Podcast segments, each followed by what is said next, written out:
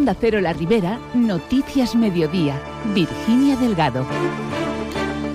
Muy buenas tardes. La Generalitat busca mejorar el tráfico en la comarca de la Ribera y por ello ya está trabajando en un nuevo acceso norte a la localidad de Carcaixent. También estudia mejorar la conexión sur de la localidad. Enseguida les damos más detalles al respecto. Además, hoy también conocemos que la Policía Local de Turís ha detenido a tres jóvenes que, que estaban robando gasoil a un camión aparcado en un descampado. En clave sindical, CESIF pide a la Consellería de Justicia que se mejoren las condiciones de la recién inaugurada oficina de apoyo al Juzgado de Paz de Turís y también este sindicato ha reclamado refuerzos urgentes para la plantilla de operadores de tráfico de la oficina local de la DGT.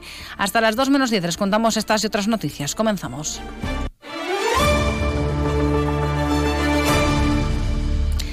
Como les decimos, la Generalitat está impulsando actuaciones para mejorar la movilidad y descongestionar el tráfico en la ribera. En este sentido, la Consellería de Medio Ambiente ha sacado información pública el proyecto básico del nuevo acceso norte a Carcaixent desde la CV50 y estudia mejorar la conexión sur con la A7 a través de Alberic. El documento cifra en, en 32,8 millones de euros la inversión necesaria para la actuación del acceso norte. La segunda actuación, la prevista por el Consejo, según la directora general de Infraestructuras y Proyectos Urbanos, María José Martínez, será la mejora de la conexión sur con la A7 a través de Alberic. La alcaldesa de Carcaixent, Carolina Almiñena, ha destacado la importancia de este segundo proyecto. A la connexió pel nord, que ara és exposició pública, evidentment no anem a posar-nos ni a obstaculitzar ni a posar ningú, ningú problema perquè necessitem connexió siga com siga. Ara, això no vol dir que no treballem paral·lelament per aconseguir una connexió pel sud que pensem que és millor per a Carcaixent. De fet, la Conselleria ja s'ha pronunciat que la, la següent actuació prevista serà la millora de connexió sud de Carcaixent amb la A7 a través del Beric, és a dir, Conselleria, Diputació i Ajuntament de Carcaixent anem de la mà. Actualmente las conexiones de Carcaixent con los grandes ejes viarios y la ciudad de Valencia se realizan por el tramo periurbano de la CV50 que discurre adosado al casco urbano de Alcira sin un acceso directo a las 7 y con los problemas de saturación derivados de los tráficos locales que se dan en una carretera periurbana. Y no dejamos Carcaixent donde el gobierno local del Partido Popular va a iniciar una ronda de contactos con el resto de los grupos políticos municipales para presentarles el borrador que han confeccionado del presupuesto para el 2024. Carolina Almiñana la alcaldesa de Carcaixent ha destacado que el diálogo, la transversalidad y el interés general serán siempre las señas de identidad de su equipo de gobierno y también de este presupuesto. Por ello espera que desde el diálogo y primando el interés común por encima de las ideologías o intereses partidistas, pronto la localidad pueda contar con un presupuesto en condiciones para hacer frente, dicho, no solo a los servicios básicos, sino también a todos aquellos gastos que se necesitan para hacer de Carcaixent la localidad que merece.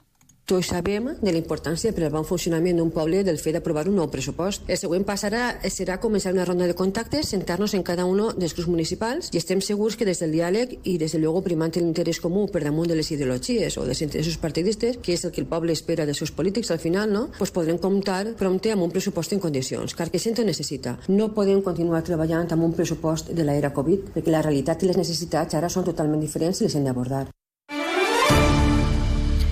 En página de sucesos, la Guardia Civil de Valencia ha localizado en la tarde-noche de este domingo el cadáver de un hombre que había desaparecido en Carlet. Tenía 68 años. Tras una búsqueda intensa por tierra, aire y agua durante la tarde de ayer, el Grupo Especial de Actividades Subacuáticas GEAS halló el cadáver en un embalse en la zona de la Sud, entre Carlet y Alfarb. Se trata de una zona extensa y con mucho cañizo. El juez de guardia procedió al levantamiento del cadáver. La Guardia Civil no ha aportado más datos por respeto a la familia. Por otro lado, la Policía Local de Turís ha detenido a tres jóvenes de nacionalidad ucraniana de entre 19 y 21 años durante un supuesto robo de gasoil a un camión aparcado en un descampado anexo al casco urbano de la población donde suelen aparcar vehículos de gran tonelaje. Los hechos se produjeron en la madrugada del 17 al 18 de enero. Los agentes sorprendieron a estos individuos infraganti. Para la detención contaron con la colaboración de una patrulla de la Guardia Civil. Las tres personas que han sido puestas a disposición judicial forzaban los depósitos e insertaban una goma conectada a una bomba que a su vez se alimentaba de una batería. Con esta maniobra rellenaban fácilmente garrafas de gran capacidad. En clave sindical, CESIF ha pedido a la Consellería de Justicia que mejore las condiciones de la recién inaugurada Oficina de Apoyo al Juzgado de Paz de Turís. El sindicato considera que, pese a que es un buen servicio para el ciudadano porque incrementa la cobertura judicial, debería crearse un grupo de trabajo para planificar sistemas de desplazamiento. Y es que el personal de auxilio judicial de los juzgados de paz se desplaza por todo el municipio realizando actos de notificaciones de resoluciones, señalamientos o citaciones, algo que en el caso de Turís se complica al tener zonas de urbanizaciones y aunque en muchos casos los ayuntamientos ceden el vehículo, el seguro solo cubre el, seguro solo cubre a sus propios funcionarios. Escuchamos a Bruno Antuña de CESIF. Ya dependes de que el ayuntamiento te ceda un vehículo, vehículos que muchas veces están asegurados para personal del propio ayuntamiento y los funcionarios de justicia no son del ayuntamiento, con lo cual en caso de accidente igual no tendría cobertura el seguro. Entonces lo que reclamamos a la administración pues es un plan de actuación que remunere la penosidad de estos funcionarios y que licite un plan de transporte donde pues un día a la semana un taxi o un servicio de transporte se encargue pues de llevar a los funcionarios a las diferentes eh, urbanizaciones o, puntos donde tengan que hacer actos de notificación. Antoña también ha hecho hincapié en la aplicación de un complemento de penosidad, ya que el personal de auxilio judicial realiza notificaciones, por ejemplo, de asuntos penales en barrios conflictivos y en solitario. Y seguimos hablando de CESIF porque el sindicato ha denunciado la pérdida del 65% de plantilla de operadores de tráfico en la oficina local de Alcira y por ello pide refuerzos urgentes. Así de los 23 operadores con que se contaban 2018, en 2008 se ha empezado el 2024 con tan solo 8. Además, también se ha perdido un examinador, ya que únicamente cuenta con cuatro para atender todo el sur de la provincia de Valencia. La central sindical hace hincapié en que esta disminución del número de efectivos repercute directamente en la calidad de la atención que se da a la ciudadanía con retrasos en la cita previa. Escuchamos a Ezequiel Archilla de CESIF. Esto es la consecuencia de las jubilaciones y los traslados que se han producido desde entonces y de la dejadez tanto del Ministerio de Hacienda como de la Dirección General de Tráfico, que son los responsables de la escasez de funcionarios de tráfico en el organismo. Desde CESIF exigimos ya a la Dirección General de Tráfico la convocatoria de un concurso general de traslados de tráfico con plazas de operadores de información en Alcira y que convoque todas las vacantes que existen en la actualidad.